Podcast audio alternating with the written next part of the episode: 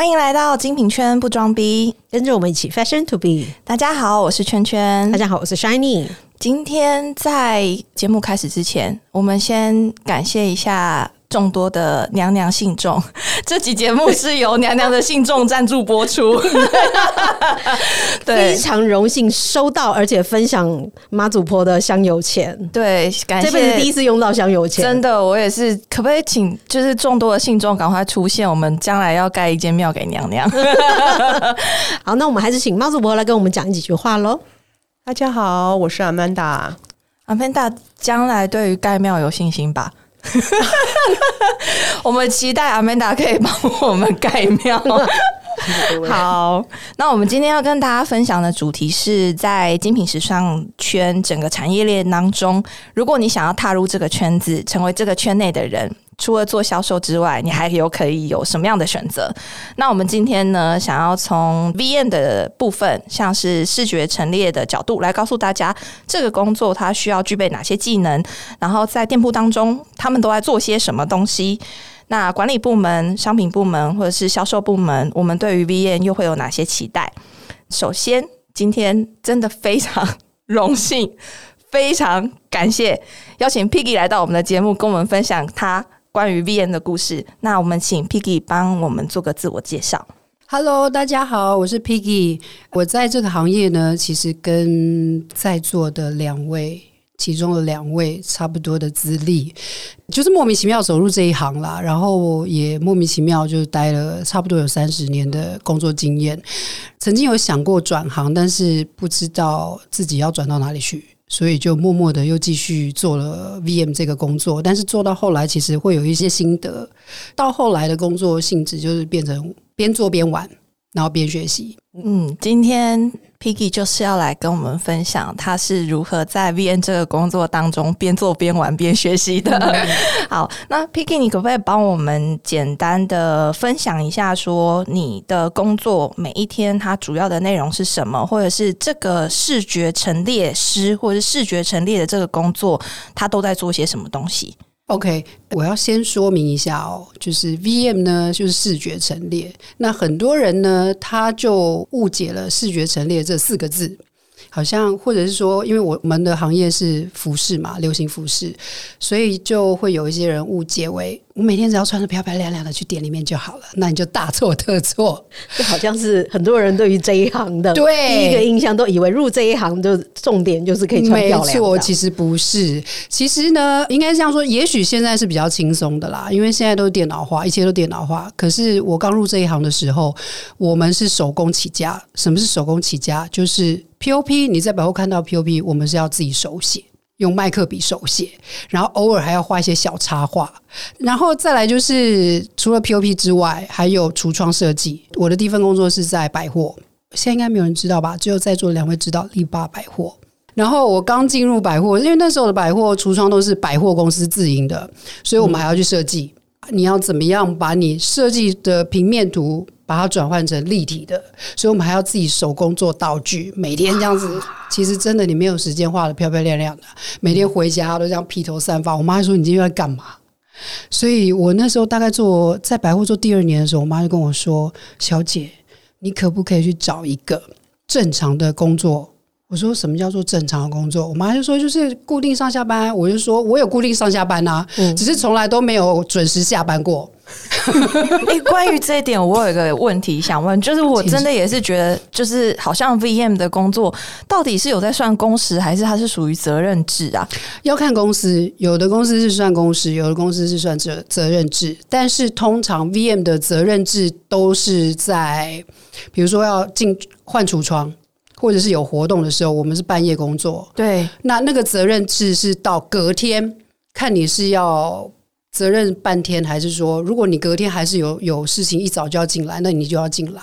只是说，通常就是所谓的换补休啦。哦，对，那就是看公司啊。有的公司是它的责任制是你隔天自动休半天，那有的公司它的比较制式的就是你一定要用补休的方式去把它休掉。这都有啦，都有，就是他真的要耐操，然后耐熬夜。呃，对，因为我常常就是都会看到，哎，半夜，然后马上下班的时候，然后一堆那个进场施工，然后工人，然后开始 V N 他们来，然后就开始搬道具、换橱窗。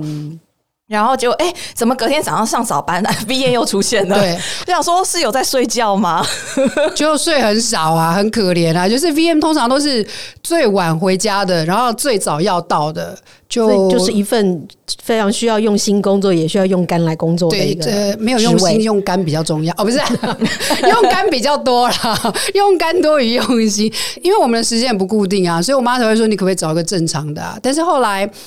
我跟我妈沟通，就是你可以来看我工作，你就知道我做内容是什么。所以后来他们也大致上了解我的工作内容，就不太会有其他的说辞。因为主要他是觉得那时候才二十出头，然后就去做一个每天都日夜颠倒、几乎日夜颠倒的工作。因为以前的百货是包括周年庆，我们也要支援的，支援卖东西吗？不是换赠品。哦，你看，哎，以前景气好的时候，我不请工读生，然后是我们办公室的人要去支援呢。那我们再稍微 back 一下，我要倒带一下。好的，就是进入 VM 这个领域需要什么样的条件？需要相关学历吗？或者是相关的能力？对，大概是好些。这样说好了，其实我觉得最基本的就是，像现在应该你都最起码你要具备的绘图软体，你一定要会。因为基本的修图嘛，修什么图？照片。你拍完了照片，你要交 report 的时候，你要稍微去调灯光。美图秀秀算是不算？那是哪些专业的？比如说像 Illustrator 啊、Photoshop 啊那一种的。OK，美图秀秀，嗯，我以为可能你就会被国外推荐。他说：“你给我这什么东西？那个颜色也不对了。”可是我真的有看过 VM 用，就是因为以前早期的 VM 一定是用。相机拍嘛，对。但因为现在手机的功能越来越好了，所以我是真的也有看到 VN 现在大部分都是用手机拍。但我发誓，我真的有看过 VN 用 Snow 在拍图的。那我想说，哦，为什么它拍起来特别漂亮？哦，原来是用 Snow。但是它是做什么用？如果像我们是要 report 给国外，我们是绝对不能用，就是那些 App 去拍照。嗯，可是。他通常拍照不是就是要 report 吗？还是没有啊？像呃，我们都是每个月每个月交的，所以平常的 maintain 的话，也许他是自己用那一个，因为你就颜色啊，或者是材质啊，可能就会失焦哦。因为你用的那些修图的 app，它的质感也不对，会不会豹纹就变成斑马纹？我乱所以就是除了会要。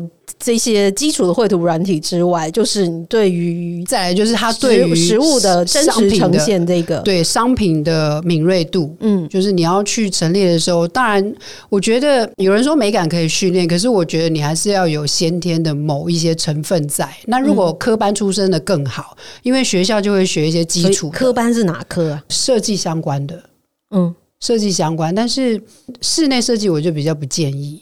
因为室内设计跟我们讲的这些平面设计啊，或者是立体设计，或者是美工科这一类的，其实是不太一样的。因为室内设计他们比较 focus 在装潢，你现在看到这个空间是他们负责的。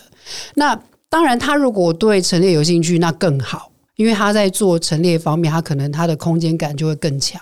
我有个疑问，因为好像是不是电装也是，其实是某一个部分归 VM 所管，看公司，看公司，嗯。其实电装还是有另外电装的在管，因为它是不一样的，因为他们使用的绘图软体又不一样。明白，明白。那所以。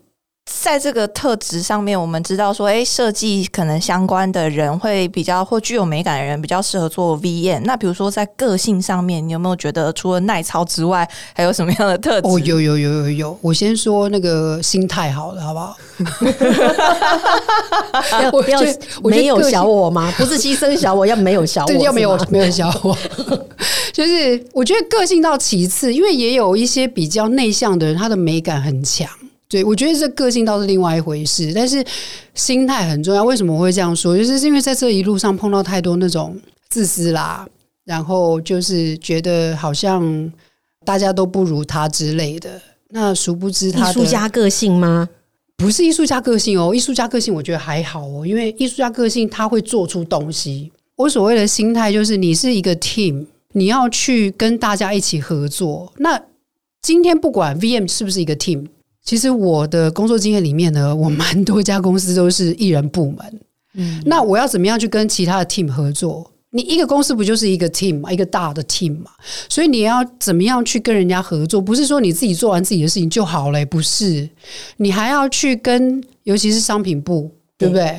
商品部要知道说，哎，这次的有一些什么新的东西，然后什么时候会到，然后有没有 sample，对不对？这个我觉得这个都是大家可以互相，就是平常就可以去询问啊，或者聊天之类的。然后再来就是营业单位，营业单位店上有什么需求？我们在店里面，其实坦白说，我们最常接触的应该就是店上的同事。有时候我碰过几家公司的店同事很可爱，他们说：“你终于来了。”我说：“怎么了？”他说：“我东西卖完，不知道怎么摆。”其实 VM 对于店上的同事是最好的那个叫什么安定丸。你刚刚讲的心态，我觉得其实就是对于想进这一行的同学们吧，或者是新新手们，我觉得也是蛮重要的一个重点，就是。可能大家都以为说我的美感很好，嗯，我很会陈列，或者是说我很懂商品，但是一个人真的做不好这件事情。没错，就是他要怎么去理解说商品部这一次买货的重点是什么？那国外可能它的 marketing 资源会下在哪一些系列上面？然后。过到店上来的话，OP 部门就是营营业单位会希望说，哎，你多露出一个什么颜色的东西，然后再可能到店上真的执行的时候，那店主管又冲出来跟人家 PK，我给你跟我我写的膜的呗吧，你帮我多摆两颗吧，没错。所以其实是要在这些部门当中周游，然后融合大家的意见，对，才能够完成做 VM 的这份工作。没错，就是这个心态，还包括你不能自己认为自己。你很了不起，其实不是，因为今天你做的这个工作，不是你一人公司，一人公司的话，你要怎么做那是你家的事。可是当你是在一个品牌里面，你要考虑到的是很多环节，而且你每一个专柜，它不同的区域，它的课程也不一样，所以你要陈列出来的东西是不会一模一样的，因为你配套商品也不一样啊，所以你要怎么样依照哎。东区的电柜、西区的电柜，还有中部跟南部的电柜，他们课程需求不同，所以你要去调整。那我也碰过那种，就是他就觉得，反正我就是做出来我认为好看的东西，不是，不是是要符合店上同事他们的需求。应该是说，我觉得这样简单的整合一下，就是说。其实 V N 它是一个需要沟通能力协调很好的一个特质。它因为它要去统合各个部门跟每一位同事他们所提出的意见，然后去想出一个最佳解，对，然后去把它呈现在商品上面。那我自己分享一下，我个人觉得 V N 要一个很重要的特质，就是我觉得 V N 要非常非常非常有耐心，超级无敌。有耐心，为什么呢？因为呢，我每次在店上，我最讨厌做 VM，我因为有很多重复的动作。不是我光调那个袋子，或是背带，对背带，然后或者是因为背带有的时候要勾在包包上啊，有时候要绕在后面，然后呢，有时候又要把它抓在手上，然后呢，那个手的那个角度呢，呃，一下这样，一下那样，然后呢，稍微一点点，然后背带又掉了。啊！我真的是每次就是在那边调 V N 的时候，我都是调到一把火，很抓狂，对不对？对对对。然后呢，每次只要看到 V N 来电上的时候，我就想说：天哪，怎么这么有耐心呢？就看到 V N 这边慢慢的调整，然后想说：好累哦。然后最可怕的是，他才刚调完哦，客人又要看了。他好不容易从他背后抽出那只手机，抽出那台相机，正准备要把它打开镜头的时候，哎。包包又被同事拿下来了，衣服又被同事抽走了，他只能在旁边叹气。然后呢，看完了之后乱七八糟之后，他刚刚做完的那个作品，然后又要重新的慢慢的把它调整回去。所以我每次都常都会觉得说啊，V N 真的要好有耐心，因为他们好像一直在重复动作，然后好像刚刚做的都当是一场梦，就是墨菲定律。你会发现哦，就是有某一些店柜，你进去的时候，他说：“你看今天都没人呢。”然后我最怕他讲这句话，因为呢，他讲了这句话之后呢，当你开始在做陈列的时候，我跟你讲，客人也很奇怪，VM 不做事的时候他都不来，然后 VM 开始在调陈列的时候他都要进来，就是，但我觉得这后来我慢慢慢慢就去理解这为什么，我觉得那是人的心态啦，就好像你今天讲一个简单的例子，你如果要吃饭，你会选择那家餐厅里面都没有人的走进去，还是有一两桌？的人走进去。没有人了，你应该不会想要走进去，对不对？就是有人在里面，你想说，哎，这个好像有什么，然后就会走进去。然后当那时候，我就想说，好吧，没关系。当然一开始啊，其实我入这一行的时候脾气也是很差的啦。但是到后来真的被磨掉了，因为磨到后来你已经没辙了，你知道吗？你一定会碰到，不止办公室会有这样子的状况发生，你到店上也会有，就是讲不听的店同事。你弄好了之后，你跟他说，你就这样子哦，好，他就跟你说。哎，你刚刚弄的那个我又忘了，然后我就说你可不可以先拍下来？他说好，然后拍完之后他还是不知道怎么弄。那当然后来我就会觉得说，对这个有某一些东西，其实也真的是要训练出来，你才会有习惯那个动作，然后去让他把商品稳定好。就好像刚刚那个背带的意思是一样的，那个真的是你要有一个惯性，然后你做久了之后，你就会知道怎么样去让它固定住，不要动。那但是客人呢，就是你一个不可控的状况。那永远都是这样，所以我后来我都习惯，就是有客人嘛，好，你就慢慢看，我先推到旁边，我就先做别的地方。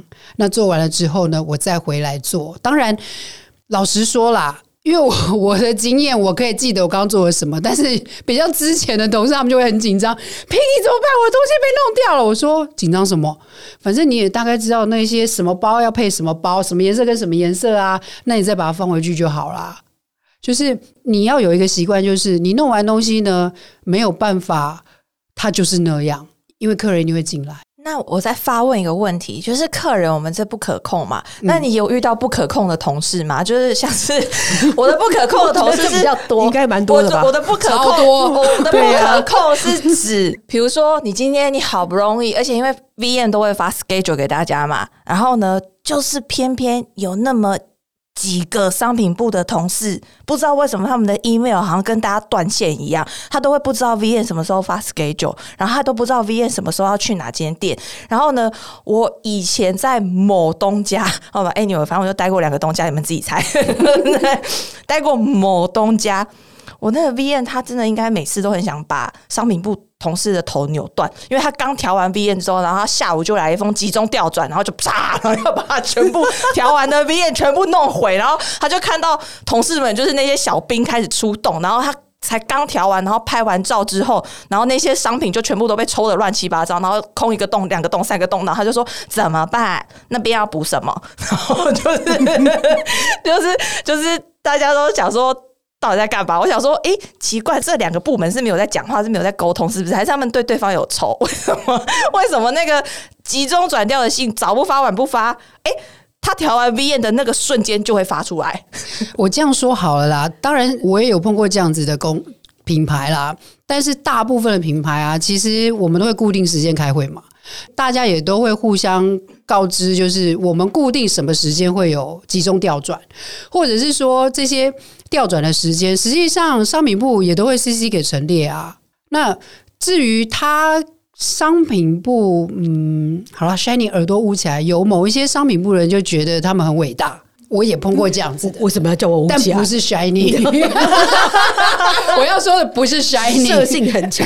对，就是也有某一些这种的，但是正常来说呢，其实部门之间的沟通，其实就是我刚刚讲的很重要嘛。那我们通常还是会有一个固定时间，大概知道说每个礼拜什么时间会有一个大调转，或者是每一季的什么时间就是我们要调转的时候。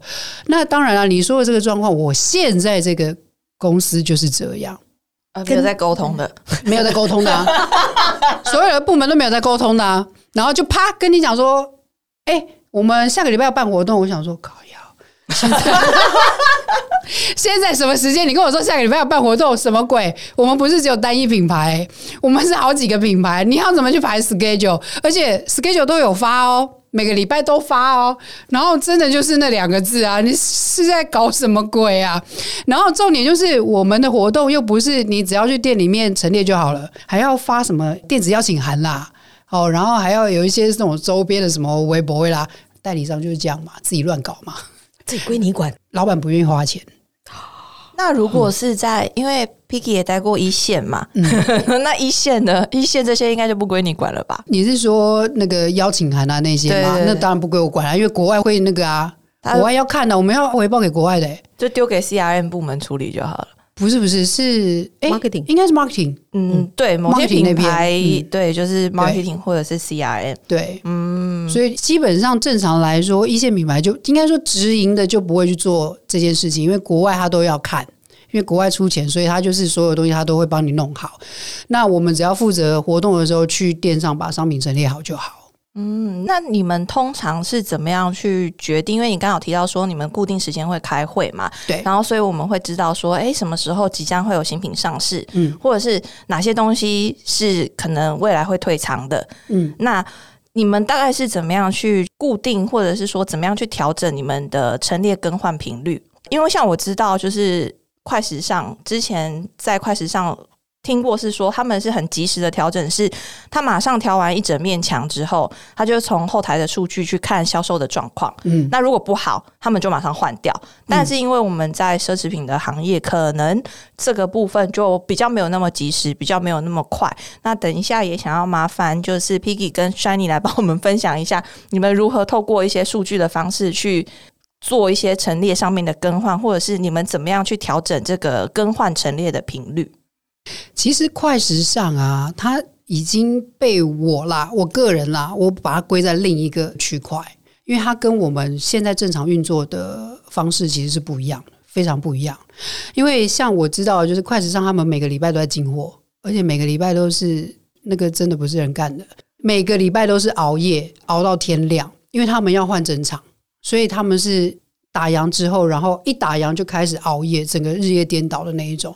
所以，因为我之前有 interview 过几个是快时尚都住院，我以为你要说 interview 几个快时尚的肝都很好，没有都住院，真的都住院。然后，因为我问他们，你那你为什么要离开？他说，因为我在医院里面待了半年，一个是爆肝，然后另外一个是也是小毛病，然后他就觉得他不想要在快时尚。但其实应该是说，看他们快时尚的确是这样子运作方式，没错。那可是正常正规的一些，不管你是一线也好，二线也好，几线都一样。我们就是固定的一年四季或五季，你要去换季。那 V M 比较没有数据这件事情，因为数据是从可能是从商品部门那边出来的，那他们就会告诉我们说，哦，哪些商品卖的好，哪些商品卖的不好，然后我们再依照商品部的需求。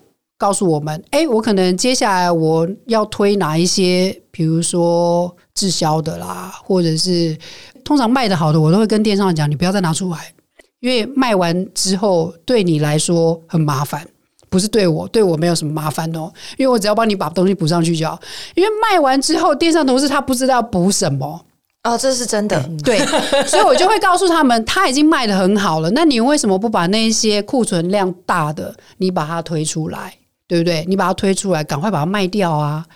其实我们 EVN 的 schedule 呢，正常来说就是看商品部那边它的进货时间是怎么样，然后我们就是跟着走，因为它货要到，我们才能做接下来的工作应该是，但现在比如说，当然商品部他们进货会有进货的时间点，但是现在有蛮多的品牌，他们比较大的品牌，他们会直接派一个 install VM 在店上，那变成是我自己大概这样子经历，就是大概平均一到两个礼拜就会更换陈列，即便商品是一样的，可是他们会去调整陈列的位置，让大家觉得好像完全都不一样。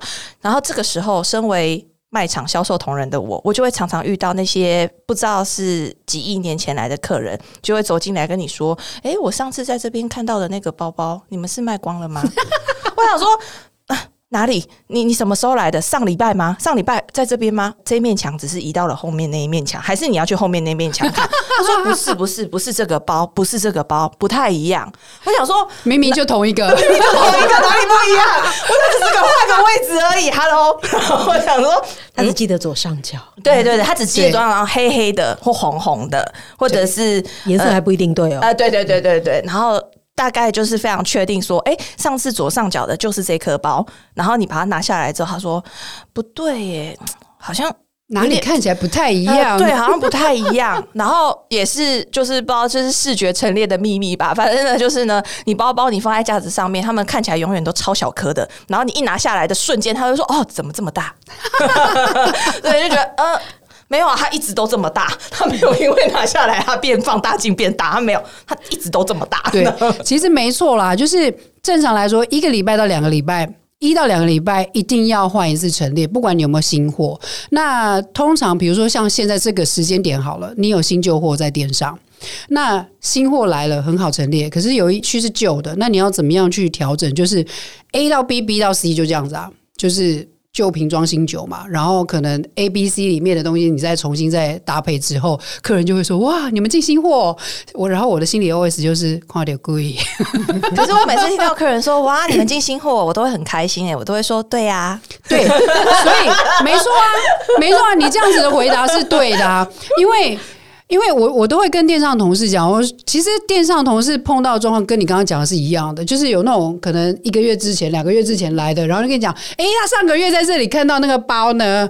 通常这个时候，我如果在电商，我听到这一句话，上个月我心里的 OS 就是早就卖掉了，好不好？一个月之后还在，那还得了？那我就会跟同事讲，我就说不管啊，是他什么时候来的，反正你就告诉他说卖完了就好了。为什么？表示东西很抢手啊！你当时干嘛不买？哦，其实 VM 有的时候在电商也要去教育销售人员，就是一些销售话术。因为你换了东西之后，坦白说啊，谁记得上个礼拜我排了什么东西？除非我去翻照片。因为每天去不同的店柜之后，一轮之后，当然我还是会大概记得有什么东西。可是真的讲，你如果还要硬去记上个礼拜你那一个墙面放了什么，你真的很痛苦。所以你直接告诉他卖完了，卖掉了就好了。这样子，客人他就会赶快来买。哦，我的操作方式可能会比较不一样哎，因为我还是会遇到，就是你跟他讲说，哦哦，那个卖光了，他说哦，然后他就说谢谢，然后就会离开。啊，看缘分，这个客人叫做看缘分，就有一些客人都是看缘分的客人，这种是属于看缘分的客人。但因为我可能我的目的是为了我要卖东西嘛，嗯，所以我不会因为他说哦，他执着于上面那一颗包包，我就会。用一个使用转移话术卡，我就是说，那还是我们里面先看一些其他的，因为你在让他多看的瞬间，他可能就会回忆，对，被别的东西吸走了吧？发现说，哎，其实我好像没有真的是很喜欢那颗包，所以其实也跟大家分享一下，就是不同的销售方式可以为你自己来增加业绩。是啊，是啊，那我我也可以告诉你另外一个方式。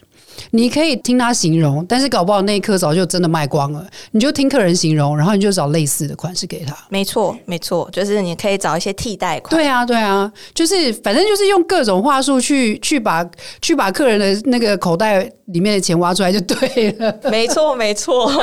而且我其实常觉得 V N 很厉害，就是 V N，因为像刚刚 Piggy 有提到说，就是。它其实就是旧瓶装新酒嘛，对啊，对。但是其实像我知道有一些品牌，他们会比较固定，就是固定是说，因为他们是真的，比如说一个季里面，它可能就四个故事。嗯嗯嗯。像我不好意思又要提到这件事情，我待过的某东家，它每一季就会有四个故事。然后呢，以前我待的店铺很小，所以呢，它每一个陈列面，它只能呈现两个故事。那每次到底要呈现哪两个故事，就要看那两个故事的货到底齐不齐。然后呢，你就会发现有些故事 always 陈列不出来，就是因为台湾根本没买那些货。OK，呃，对，所以就变成是有些状况就会变成是好像看过去就会长一样，就是那两个故事。那这个时候你们要怎么做，才可以让它变得是？哎，客人来他会觉得说，哦，你们又上新货喽。这个问题啊，在台湾很常发生，因为可能就是有一缺二，有二缺三之类的，很常发生。那我们只能用替代的方式。如果说你今天的你除了这四个系列之外，你没有基本款的话，那你就是要用一个方式，用重复重复陈列，就是 double display，让它看起来是丰富的。比如说，它那那一系列只到三款，可是它明明有六款。那你只有三款的状况之下，另外那个系列可能它有七款或八款，那怎么办？那你就是用重复陈列的方式，就是用以量制胜嘛，以量制胜啊！你就是每一款你可能都是 double display，让它看起来会比较丰富，也让客人会觉得说，哦，你东西很多，就只能用这样子的方法，不然没有其他方法，再不然就是。你的辅助道具要多，什么辅助道具？比如说什么那个陈列的道具啊，陈列砖啊，或者是包包架啦，或者是什么什么 L 型架之类的啦，用那个去滥竽充数一下，让它整个 这样这样讲是不太好。哎，但应该说偷空间啦，哦偷空间啦哦，这句话偷陈列的空间，就是可能你没有这些辅助道具的时候，你看起来就觉得没有什么。单调无聊单。调。那你有了这些辅助道具，它就会增加商品的层次感，就是偷一些空间在里面。其实我觉得，常常我都觉得视觉陈列师很像厨师，因为他在某一些特定的料当中，他就要炒出一些很多不一样的菜。嗯。那你刚刚说的那些，应该就是调味料，就是加多一点盐呐、葱姜蒜加哎对，葱姜蒜辣配角。我觉得你饿了，因为我只有我只有听人家形容过像魔术师，我第一次听过，我第一次听到厨师、我哎每次都觉得很像厨师哎、因为应该这么说，也也可以也是啦，没错，就是你给我什么，我我就做出一道菜给你嘛。对，应该是说，而且比如说像刚刚 Piggy 有提到 guideline 啊，其实应该我以前一刚开始入行的时候，我也都觉得，嗯，我就是要照着 guideline，这就是国外的规定，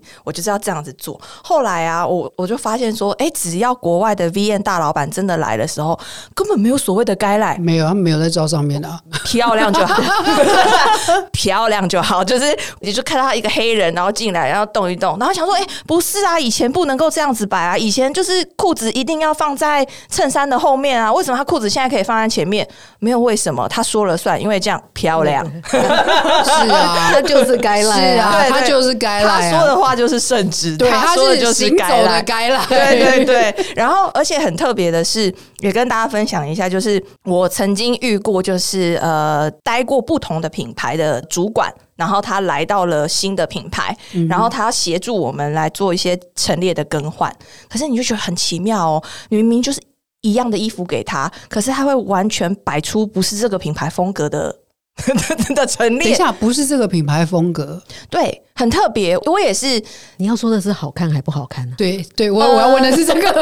我觉得其实好不好看这件事情本身是跟自我的意见仁见智对，嗯见仁见智，它是一个主观的意识。可是是跟职位高低有关？也也不是不是，我只是很客观的在说这些事情。就是我就我我第一次觉得这么神奇，一样这些衣服，然后我们要陈列这些衣服，可是因为我们没有办法马上去做这件事情，那边是由他来协助我们来做陈列。然后他陈列完之后，然后我走到那个服装区，我吓一大跳，我想说天哪！他怎么可以摆出一个完全不是我们品牌风格的陈列，可是却用我们品牌的衣服？我觉得太强了，然后所以哦，你要讲的是这个。对我想说，哎、他是怎么办到的？然后就觉得说，哦，原来其实像这样子的陈列，因为其实大家可以去发现，就是真的你再去逛不同的品牌。就是它的陈列方式或是什么，它会呈现那个品牌独有的的风格。没错，对，比如说像某法国品牌 C 开头的，他们的模特儿一定都会戴假发。然后我以前都常常经过，想说，呃，好像曼都哦，现在不戴了，现在不戴了是不是？已经不戴很多年了。对，然后像某些品牌就是 always 光头，然后某些品牌是它规定它的模特身上一定要有眼镜，所以你就可以很。强烈的一看就知道说啊，这是一个什么品牌，或者这是一个什么风格，所以我就当下当时有点被吓傻了，想说，哎、他怎么可以拿 A 品牌的衣服摆出完全是 B 品牌的风格？然 后我说，哇塞，太厉害了！我我由衷的还稍微佩服了一下，但是我还是后续的赶快去把它调整回来，想说，嗯，奇怪，怎么会这样？我懂，就是应该是说它排出来不丑啦，可是它就不是这个品牌的精神嘛，对对对对，所以还是算失败啊。对。真的讲还是算失败啊所以应。该是说，其实该赖 他给你啊对他给你的对啊，对，就应该说，其实该赖他得罪你谁啊没有啦，好好的，那我说。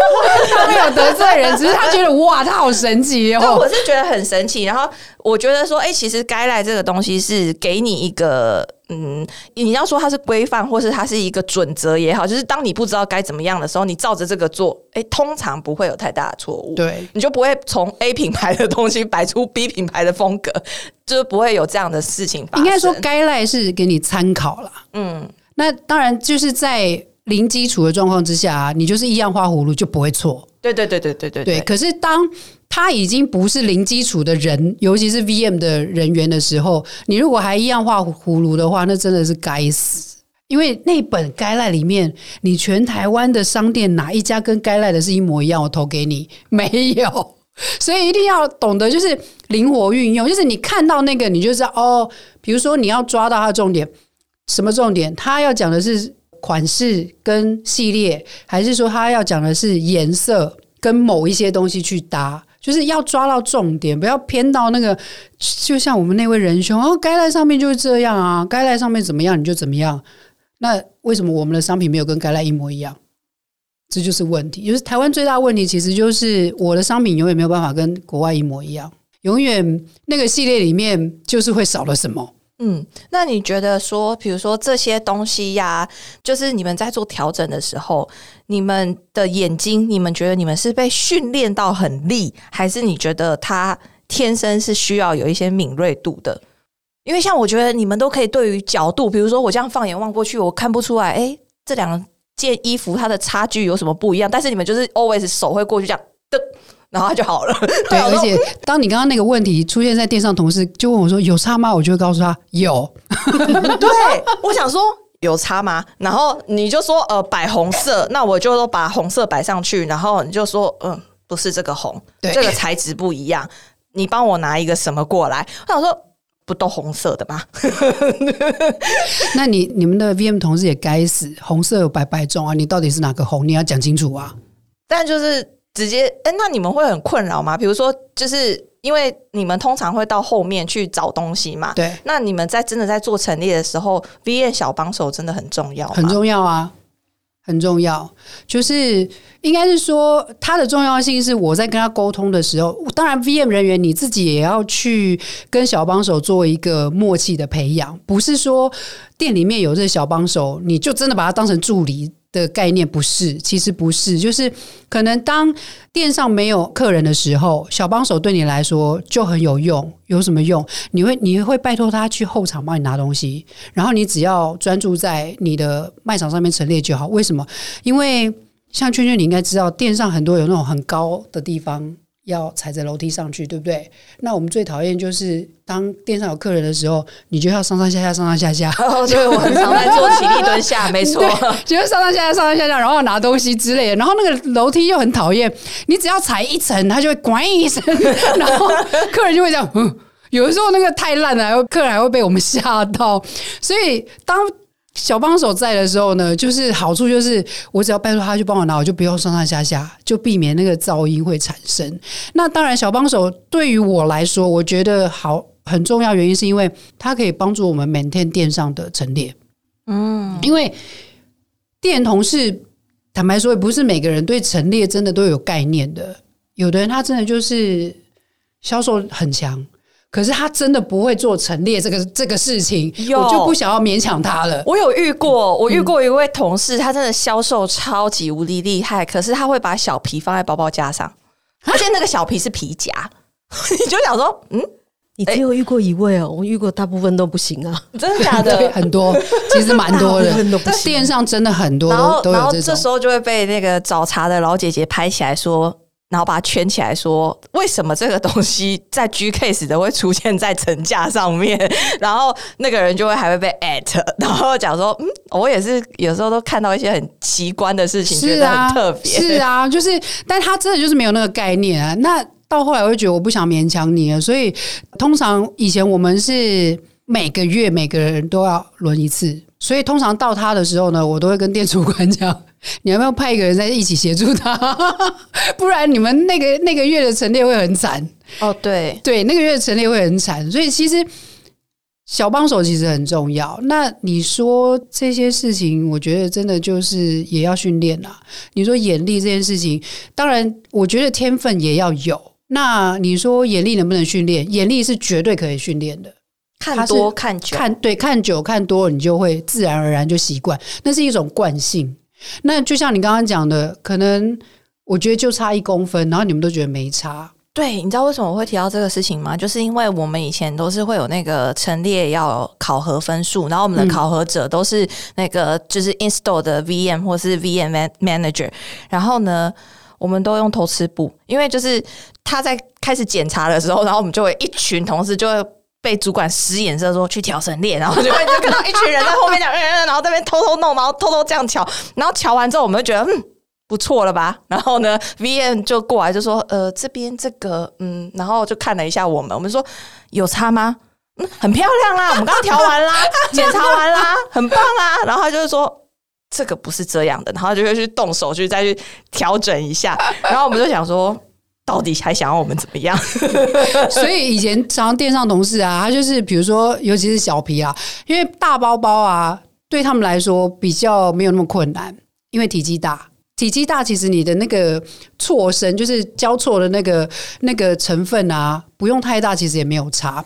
可是尤其是小皮件，你只要差一点点，它其实那个空间感看起来就有差。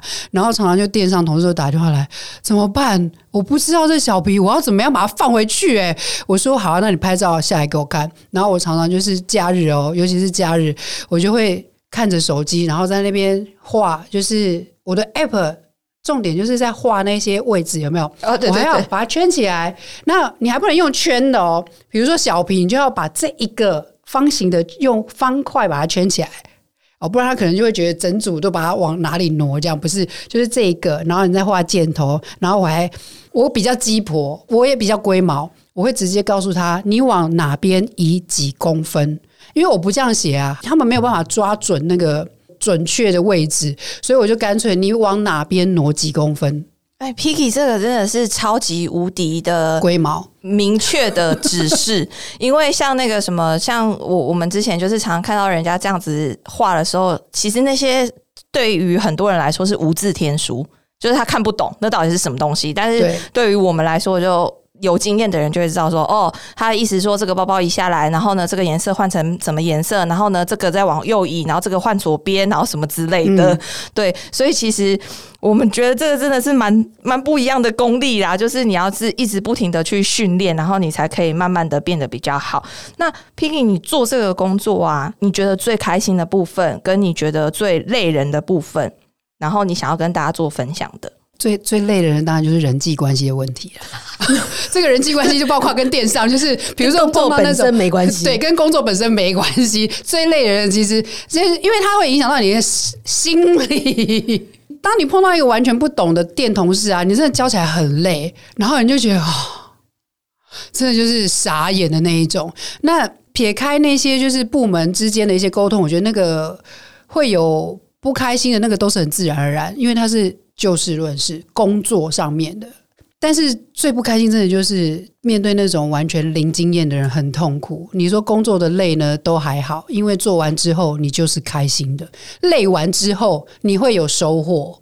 所以最开心的就是，当你做完之后，电商同事打来说：“哎，刚刚那一面墙的什么东西卖掉嘞？”然后我就觉得好爽哦。好，那因为我们这。内容实在太精彩了，所以我们要带下集分晓，所以请大家持续的关注。如果大家有任何问题的话，可以透过 IG 来跟我们做私讯留言。我们的 IG 是底线 Fashion to be 底线，这样我们就有机会把你们想要知道的事情录成节目说给你听。也欢迎大家在 Apple Podcast 给我们五星好评哦！谢谢大家，我们下次再见，拜拜，待会儿见。